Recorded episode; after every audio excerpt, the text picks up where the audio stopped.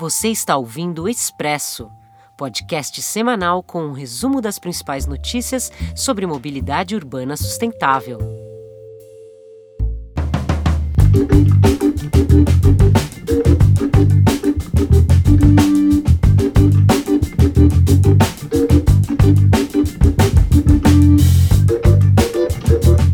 Olá, eu sou Marcos de Souza, editor do Mobilize Brasil. Você está ouvindo a edição número 29 do Expresso, o nosso podcast semanal. Aqui comigo está a jornalista Regina Rocha, minha colega redatora aqui na equipe do Mobilize. Nesta edição, nós prometemos, não vamos falar de eleições, depois de tantas semanas falando de candidatos, de programas e tal. Mas voltaremos ao assunto quando os eleitos começarem a assumir seus postos, lá em janeiro. Por enquanto, temos vários eventos importantes aí nos próximos dias. Hoje mesmo, daqui a pouco, o nosso diretor Rick Ribeiro participa do Fórum Internacional Biomove Reação de acessibilização. O encontro começou ontem, dia 3 de dezembro, Dia Internacional da Pessoa com Deficiência, está discutindo vários desafios enfrentados pelas pessoas que têm alguma limitação física, incluindo as dificuldades de acesso ao transporte público. Rick Ribeiro, usará a sua voz eletrônica exatamente para discutir esse tema, ainda não resolvido em trens, metrôs, ônibus, barcas, além das inúmeras deficiências na infraestrutura urbana, como é o caso das calçadas cheias de buracos, degraus e outros obstáculos. No dia 8 de dezembro, terça-feira, Rick Ribeiro abre os debates do Smart City Session 2020 um evento online no qual será lançada a Carta Brasileira para Cidades Inteligentes, com a participação de autoridades do Brasil, da Alemanha e de especialistas no tema dessas cidades conectadas. É um documento elaborado coletivamente por muitas mãos, sob coordenação do Ministério do Desenvolvimento Regional, Ministério da Ciência, Tecnologia e Inovações, Ministério das Comunicações e a agência alemã GIS. A carta, na verdade, procura fugir dessa abordagem tecnológica comum ao conceito das smart cities e procura buscar um caminho mais humanizado e adequado à diversidade social, econômica e cultural do Brasil. Para entender melhor o que é a carta, fomos entrevistar a arquiteta e urbanista Larissa Paredes Muse. Ela explica o que é e por que elaborar uma Carta Brasileira para Cidades Inteligentes. A Carta Brasileira para Cidades Inteligentes ela é um documento que foi escrito é, mediante uma parceria né, da cooperação alemã, do, do GIZ, do ANDOS, né, com o Ministério das Comunicações, o Ministério do Meio Ambiente e o Ministério do Desenvolvimento Regional, antigo Ministério das Cidades, né? Então, esse documento ele foi feito para que todos os municípios brasileiros entendessem o conceito das cidades inteligentes e também fosse um guia para que eles pudessem aplicar alguns desses conceitos nas suas cidades, né? Considerando as diferenças regionais, considerando essas especificidades locais. Mas na verdade esse documento é uma linha de base para que haja um entendimento do conceito e também para que as cidades tenham capacidade de saber por onde começar a aplicar soluções de cidades inteligentes. Além disso, a Carta Brasileira, na verdade, também é uma agenda pública para cidades inteligentes aplicada ao contexto brasileiro. E também é uma forma de apoiar os municípios e demais agentes em suas ações locais nesse sentido. Então, a Carta Brasileira ela vem, assim como os Objetivos de Desenvolvimento Sustentável, a Nova Agenda Urbana e outros documentos de referência, vem a se tornar um documento de referência para o Brasil Inclusive, internacionalmente, eu tenho observado que o Brasil está na vanguarda ao escrever a Carta Brasileira para Cidades Inteligentes. Mas como falar de cidades inteligentes em um Brasil com tantos problemas básicos de saneamento, habitação, saúde, alimentação e etc. Não parece um luxo, uma futilidade avançar para um conceito tão sofisticado enquanto tem gente passando fome nas ruas? Larissa explica que o conceito atual de cidades inteligentes abarca também os desafios humanos e aponta soluções para os problemas atuais e para os problemas futuros.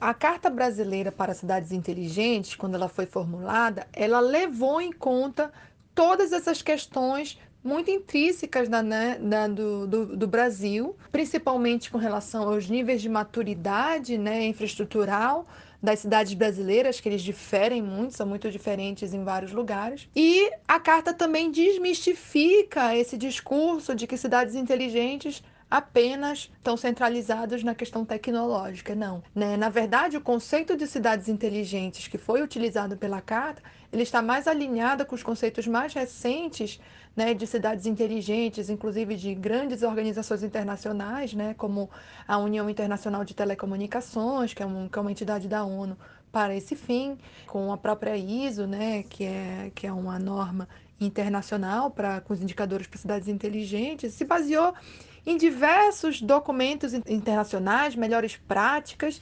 além de contar nas suas primeiras fases com entrevistas com diversos especialistas do setor. Então, teve uma, teve uma rodada de conversas, teve vários workshops, teve várias oficinas para chegar nesse conceito.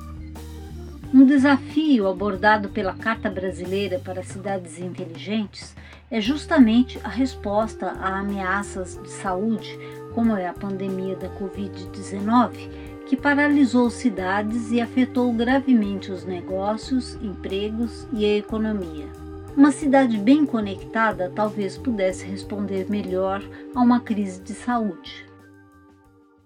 Então, a Carta Brasileira sim considera né, as diferenças regionais, inclusive em termos infraestruturais, é, com relação à questão do saneamento, que a gente sabe, né?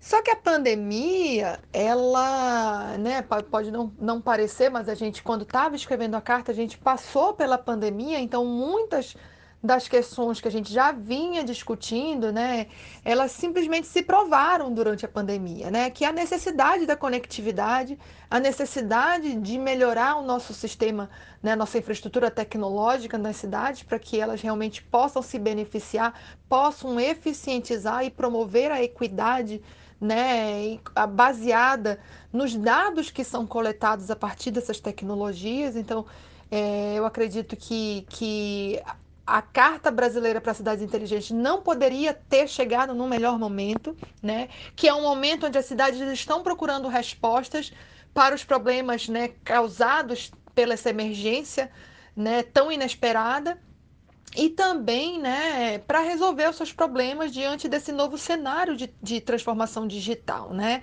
e da digitalização das cidades.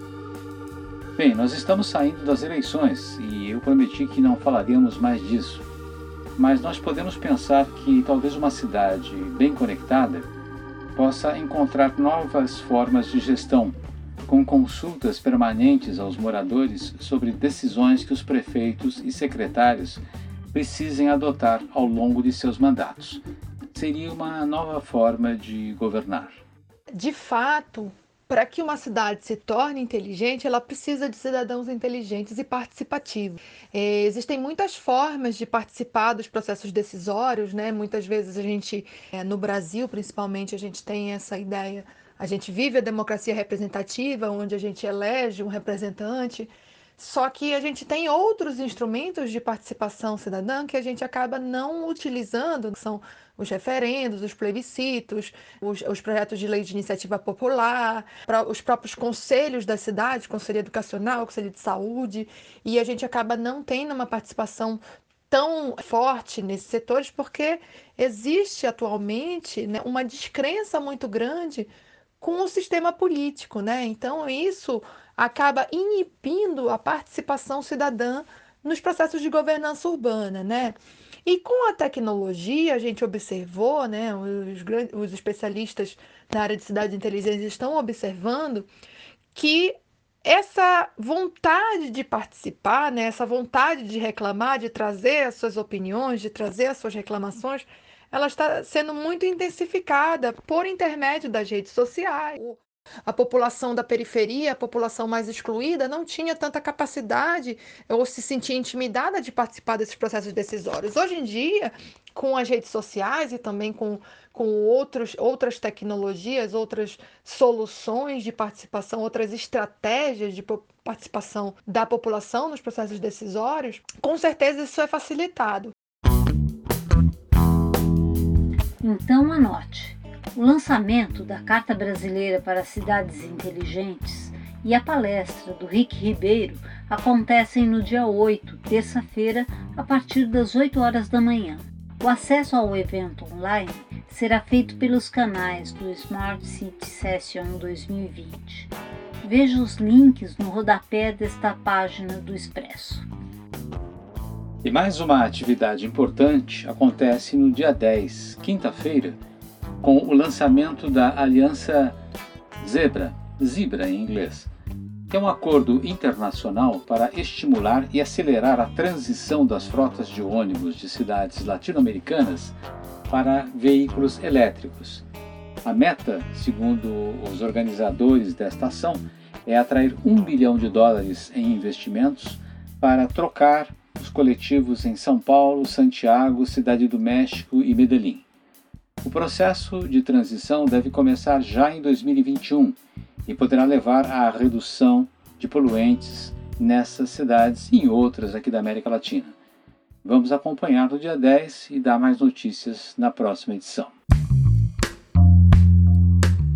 Outro evento internacional acontece no dia 11 de dezembro, com base em Curitiba, mas também transmitido online com acesso gratuito. Trata-se da Semana SAM Sustentabilidade, Acessibilidade e Mobilidade Urbana. Rick Ribeiro e Marília Hildebrand, aqui da nossa equipe, participam às 18 horas com uma palestra sobre mobilidade urbana sustentável. E para nosso orgulho, o Mobilize Brasil será um dos homenageados no encontro. Veja também o link do evento aqui no pé da nossa página. Nós, aqui do Mobilize, não podemos imaginar cidades inteligentes ou sustentáveis sem pensar em bicicletas. Bicicletas são uma forma de transporte muito boa para trajetos de até 5 km, 10 km. Claro que há muita gente que percorre distâncias muito maiores, mas se aquelas saidinhas até o mercado fossem feitas e-bike já seria uma grande ajuda para as cidades. Pensando nisso, a União dos Ciclistas do Brasil está realizando uma pesquisa para alimentar a Ação Nacional Estratégia Bicicleta Brasil, um plano ambicioso que visa a multiplicar os ciclistas em nossas ruas nos próximos anos. Para apoiar, responda, participe da pesquisa e envolva outras pessoas, especialmente os não ciclistas, nesse levantamento.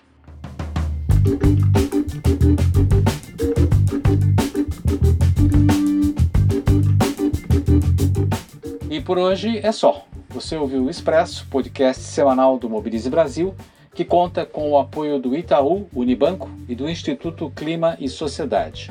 O Expresso é produzido por Regina Rocha, Rick Ribeiro, Marília Hildebrand e por mim, Marcos de Souza, além da locução luxuosíssima de Mariana Amaral, que fez a vinheta de abertura. Para saber mais, acesse o site mobilize.org.br. Se quiser mandar alguma sugestão, um elogio ou mesmo uma crítica, envie um e-mail para mobilize.mobilize.org.br.